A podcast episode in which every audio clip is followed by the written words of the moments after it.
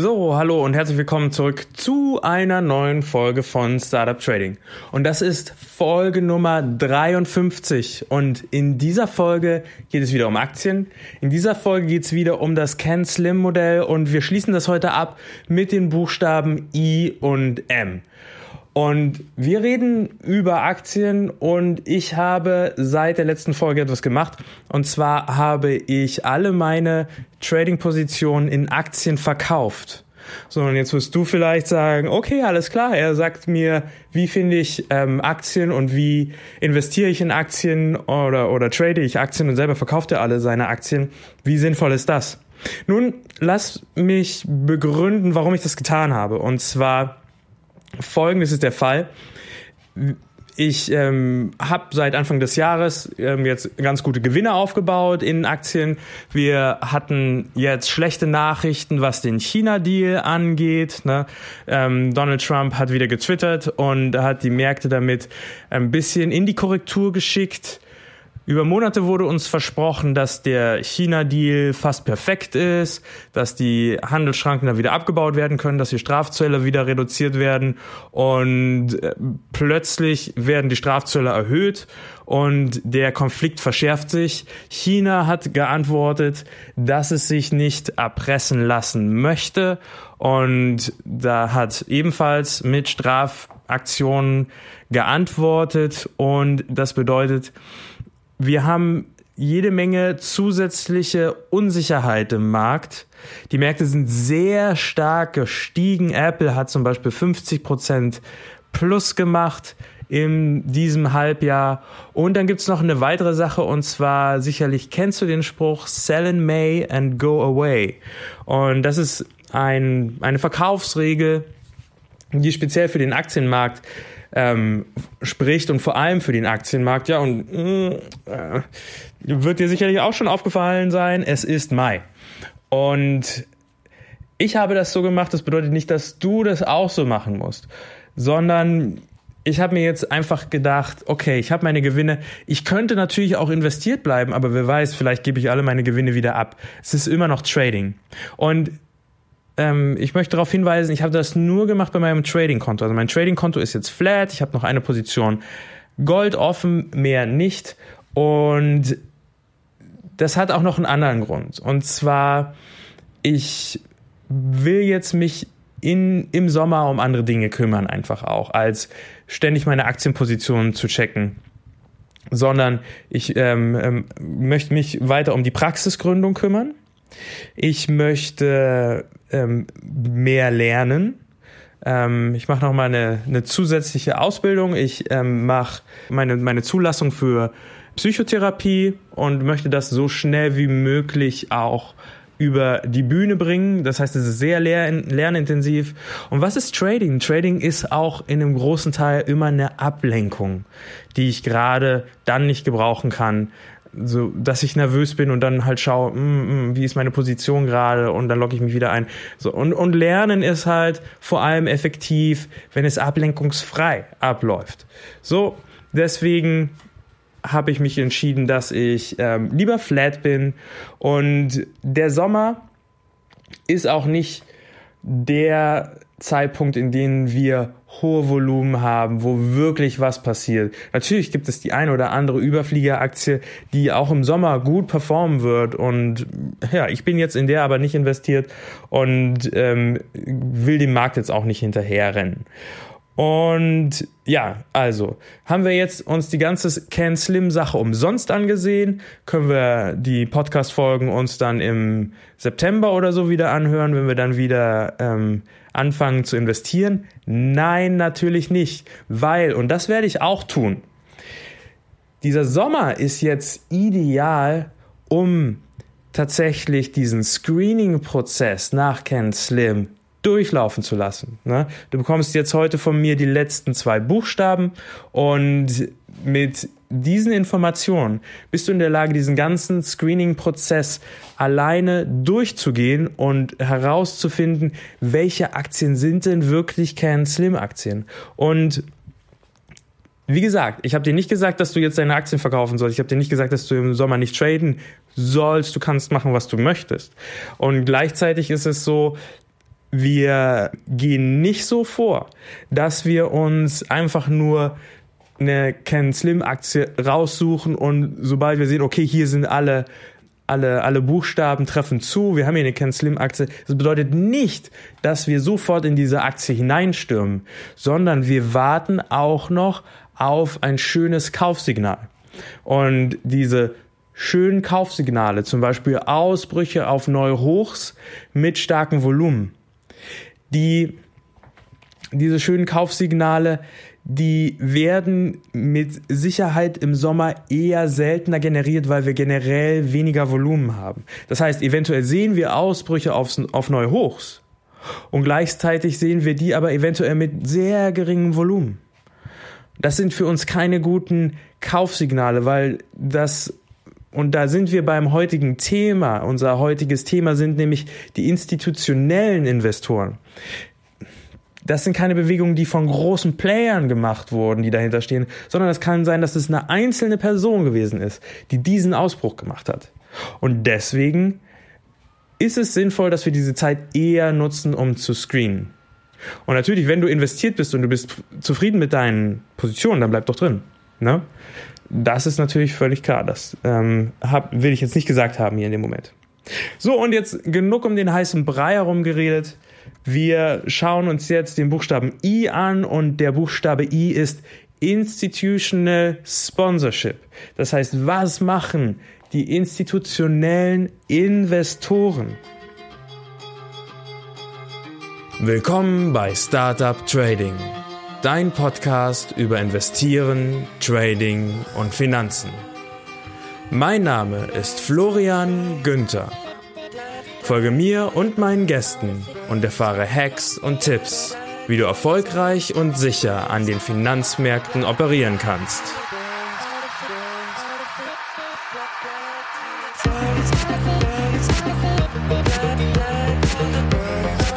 Der Podcast stellt keine Anlageberatung oder sonstige Empfehlung dar. Die dargestellten Analysen, Techniken und Methoden dienen ausschließlich Informationszwecken und stellen weder individuelle Anlageempfehlungen noch ein Angebot zum Kauf oder Verkauf von Finanzinstrumenten dar, sondern spiegeln lediglich meine oder die Meinung meiner Gäste wider.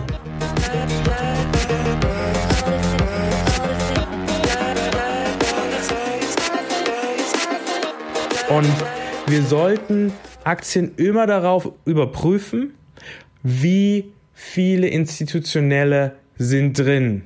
Und grundsätzlich ist es ein gutes Zeichen, wenn viele institutionelle drin sind. Weil, stell dir einfach mal die Frage, was, welche Aktie wird besser performen?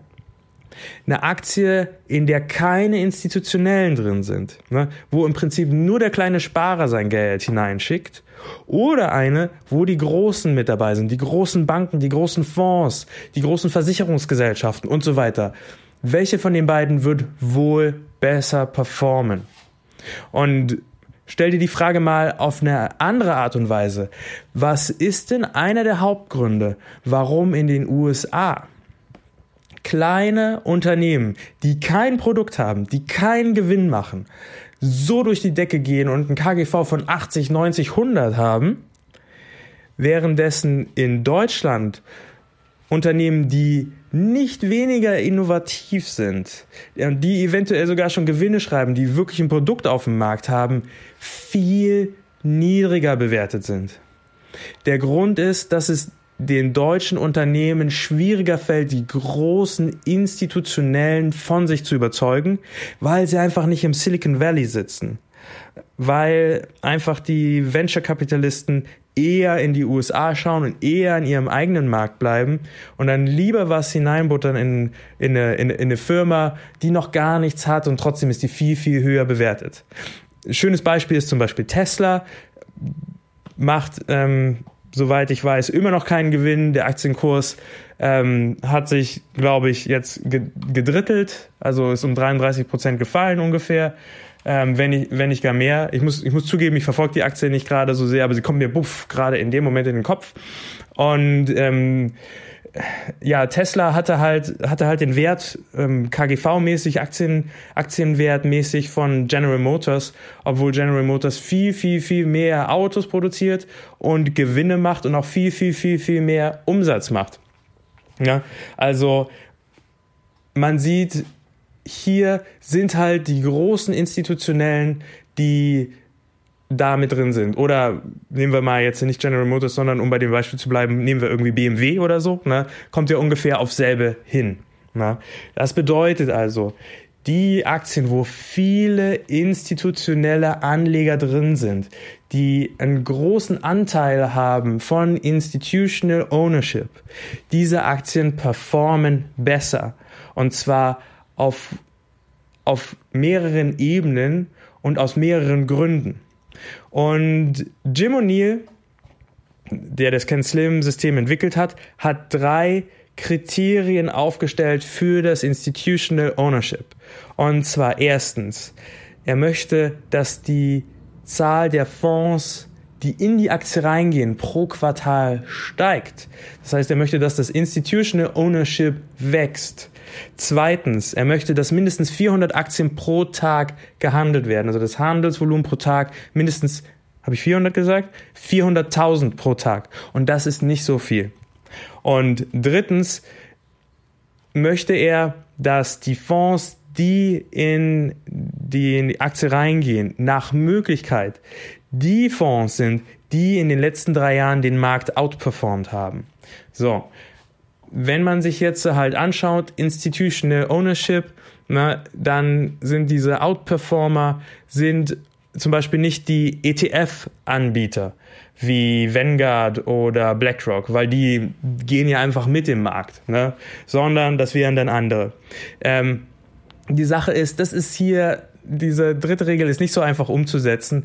Und wenn du halt eine Aktie screens und wenn du dir diesen Punkt genau anschaust, ja, dann kannst du dir das auch noch anschauen. Wenn du dir das nicht anschaust oder wenn du sagst, es trifft jetzt hier nicht so ganz zu, ist das, glaube ich, kein Beinbruch. Ich meine, das ist jetzt das i-Tüpfelchen. Na?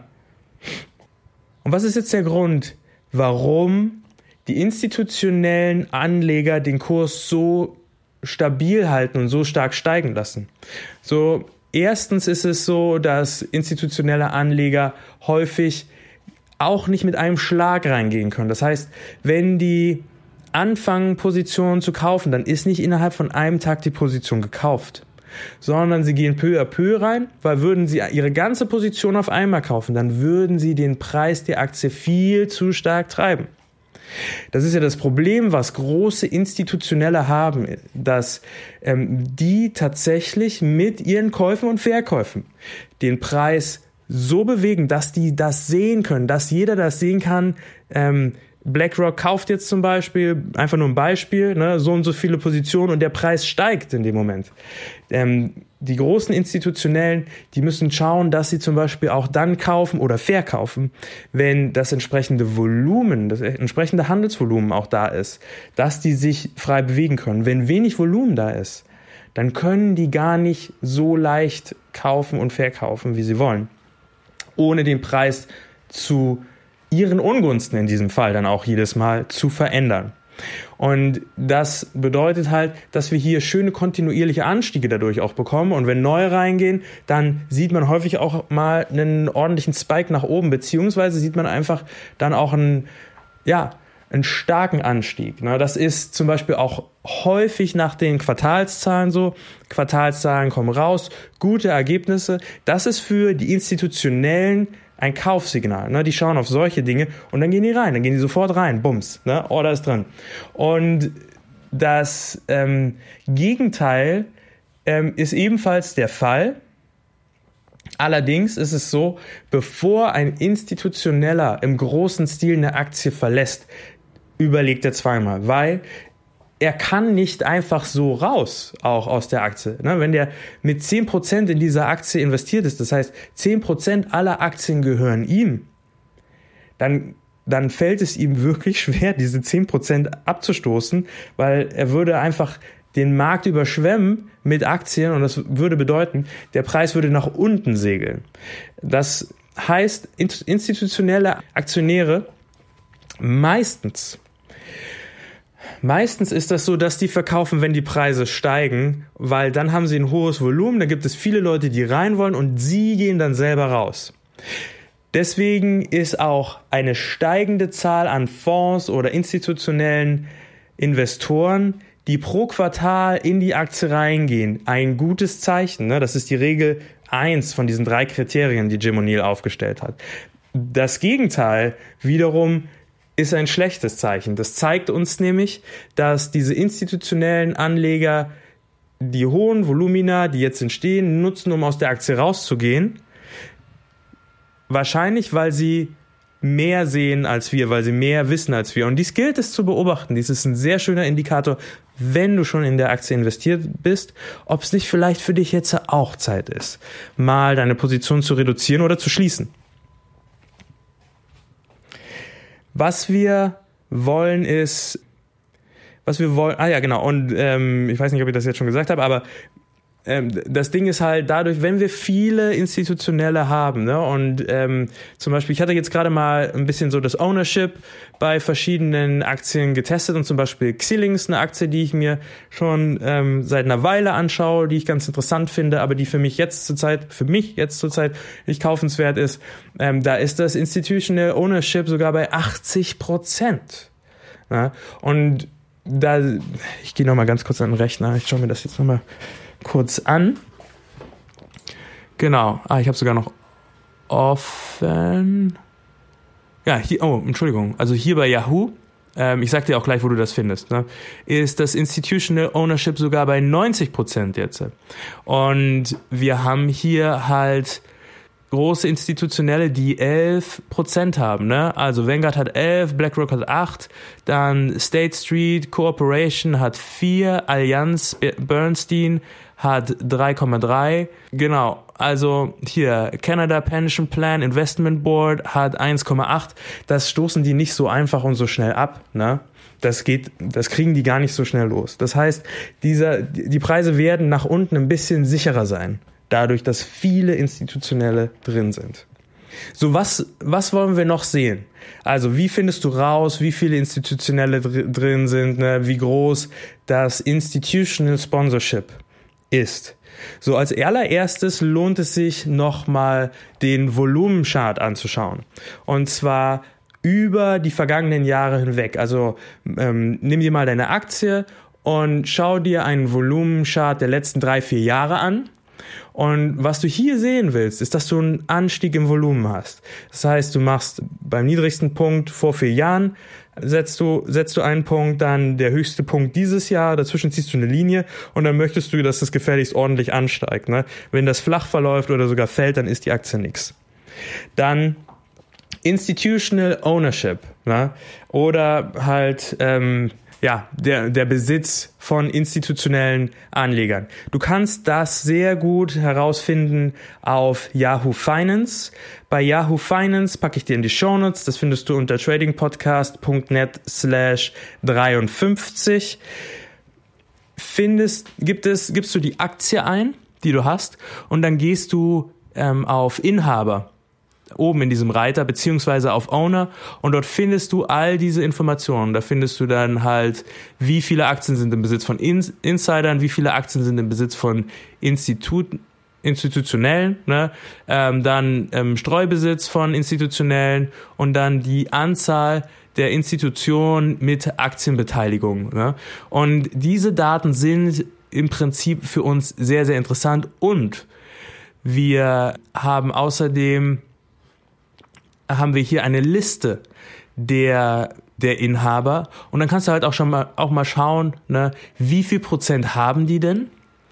Und auch dann kannst du zum Beispiel auch mal diese Regel Nummer drei checken, wie, wie gut operieren die denn auch am Markt? Ne? Sind das Aktien, die generell ein gutes Gespür haben oder ähm, sind das Aktien, die eigentlich immer nur den Crap kaufen und kannst da dann mal schauen.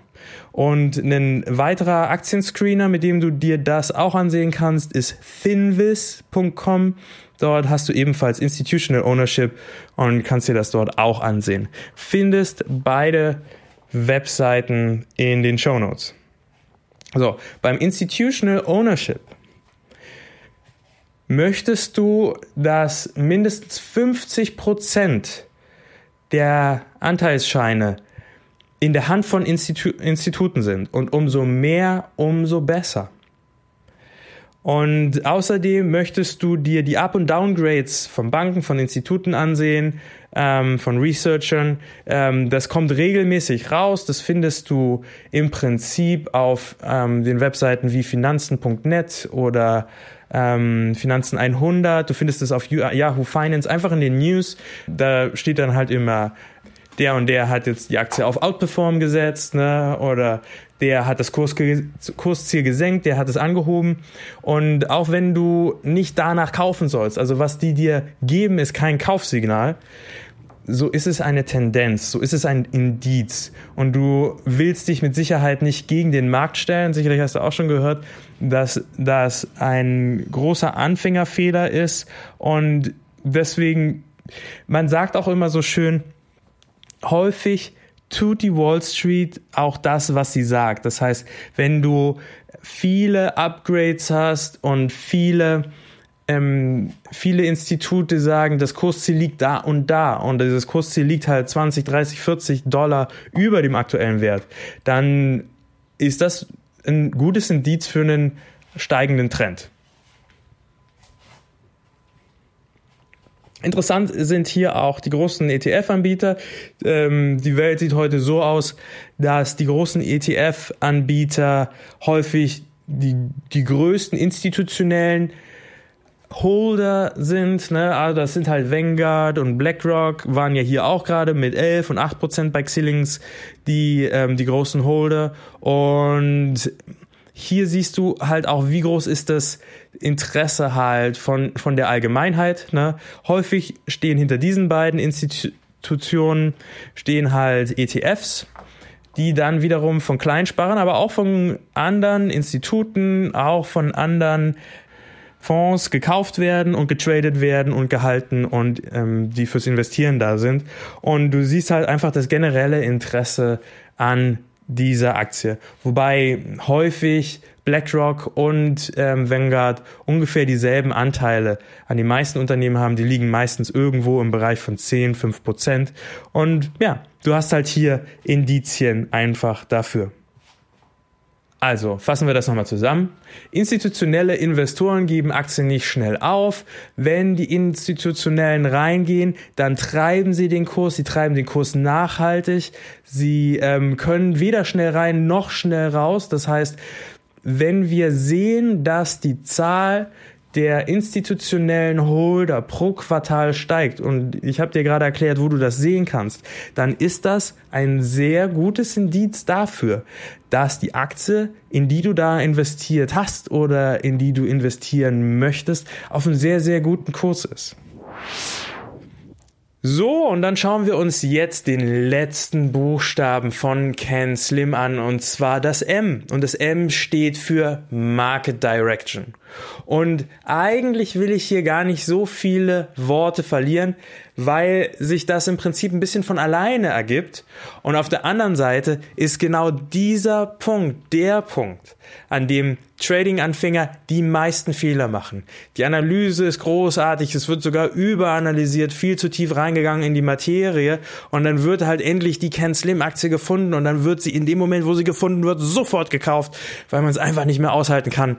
Und wir befinden uns aber überhaupt nicht in einem Umfeld, in dem Aktien schön steigen. Und dieses Umfeld ist aber sehr, sehr wichtig. Nochmal zur Erinnerung, bei Can Slim kaufen wir Aktien nur long. Das ist kein System, was du anwenden kannst, um Shorts auszuwählen. Natürlich kannst du auch Short gehen in anderen Aktien. Du kannst die Can Slim Aktien auch hatchen, aber Can Slim als Screening-Prozess wird dir nicht wirklich helfen, ähm, Short-Aktien rauszufinden. Ne? Also auch das, äh, es ist nicht unbedingt das Gegenteil immer wahr. Das heißt, eine Aktie, die überhaupt keine institutionellen Anleger hat, ist nicht automatisch ein Short-Kandidat oder so. Ne? Und ähm, für für die Ken Slim Aktien gilt häufig, dass es sich hierbei um Wachstumswerte handelt. Ne? Das sind schöne Wachstumswerte, selten konservative Aktien. Und wenn wir ein schlechtes Marktumfeld haben, dann werden diese Aktien mit in die Tiefe gerissen. Selbst wenn die fundamental gut sind, selbst wenn alles stimmt, wenn das Management gut ist, wenn die Gewinne machen, die werden mit dem Gesamtmarkt heruntergerissen. Und die Regel bei Slim ist einfach, kaufen nur wenn der Gesamtmarkt sich in einem Aufwärtstrend befindet. Kaufe nicht, wenn er sich in einem Abwärtstrend befindet und ähm, kaufe auch nicht, wenn er irgendwie seitwärts verläuft. Ähm, Jim O'Neill hat das in seinem Buch noch ähm, sehr viel ausführlicher dargestellt und hat da auch seine eigenen Definitionen für Abwärtstrend, Aufwärtstrend. Ähm, das Wort Abwärtstrend benutzt er zum Beispiel gar nicht. Er sagt, es ist ein Aufwärtstrend in der Korrektur.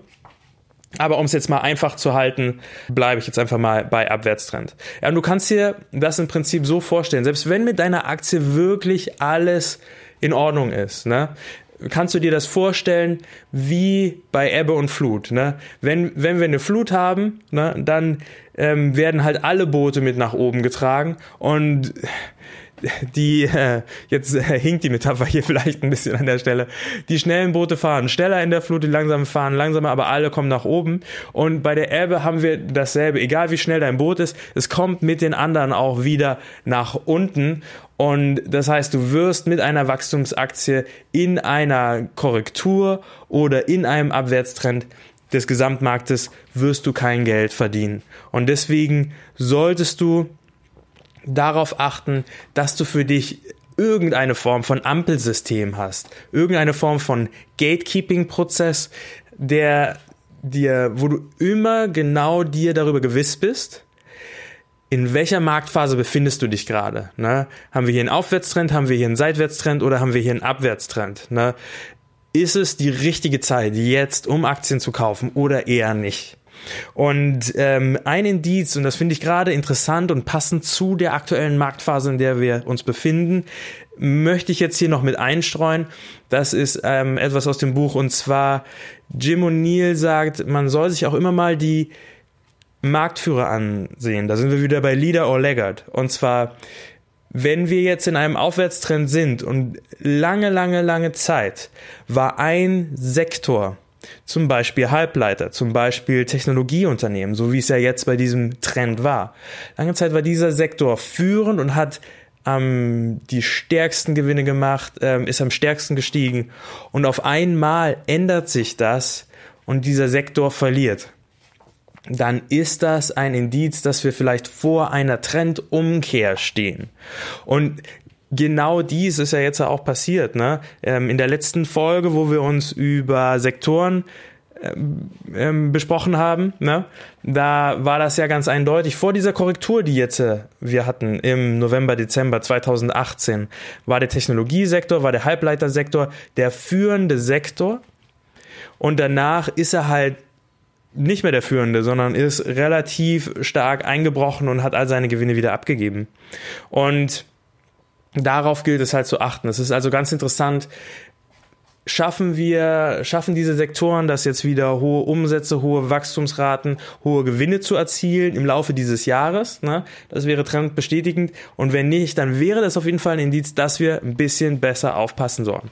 Und von daher auch nochmal vielleicht mh, ein weiterer Grund, nicht unbedingt jetzt nur, weil du eine geniale Ken Slim Aktie gefunden hast, sofort in die Aktie reinzugehen, sondern erstmal zu schauen, ist das Marktumfeld gerade das Richtige? Und da sind wir auch wieder bei dem, was ich am Anfang gesagt habe. Sind die Sommermonate der richtige Zeitpunkt, um in Aktien reinzugehen. Da sind wir beim Punkt M. Eventuell nicht. Eventuell lohnt es sich zu warten, bis das Marktumfeld wieder gut ist. Und traditionell ist der September ein schlechter Monat.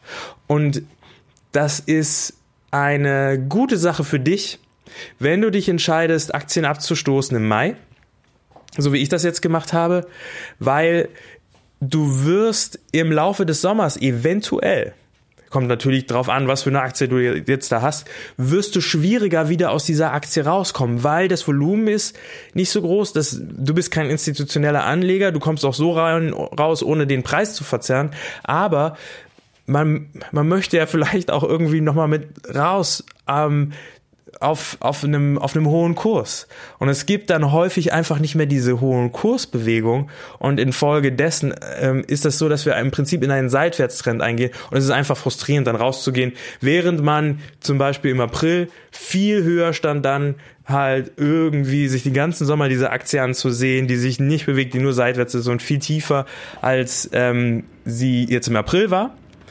Und dann zu wissen, dass der September traditionell der schlechteste Monat im Jahr ist, hm, ja, das bringt dich ein bisschen in so eine Dilemmasituation. Und was im Prinzip dann für mich wiederum allerdings ein guter Einstieg wäre. Ne? Ähm, was für den einen Fiasko ist, ist für den anderen wieder eine Goldgrube, weil tatsächlich mein, ich kann mir vorstellen, mein Einstiegssignal Signal könnte vielleicht kommen im September, wenn ich sehe, okay, hier kriege ich jetzt nochmal günstige Preise. Das ist nicht wirklich eine sehr trendfolgende Ansicht, aber wir können ja auch so ein bisschen die Strategien mischen ne? und können gucken, was, was da der beste Ansatz ist. Ne? Also eventuell lohnt es sich, wirklich zu analysieren, Aktien anzusehen bis September und dann im September einzusteigen, wenn die Preise niedrig sind, bei einer Aktie, wo du weißt, dass sie wirklich, wirklich gut ist.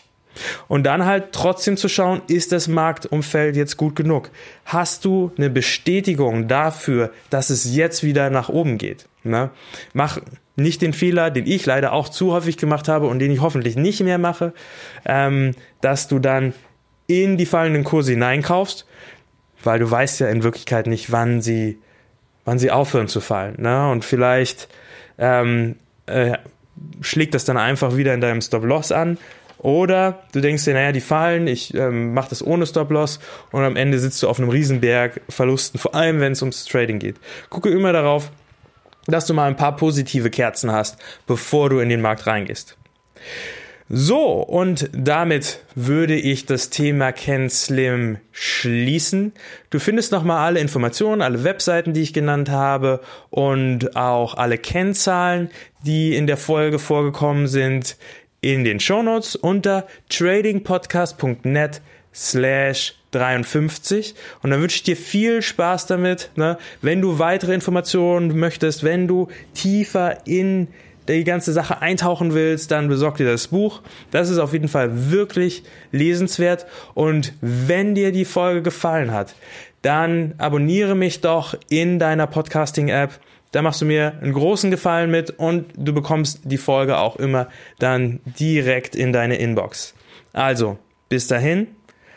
Ciao, ciao.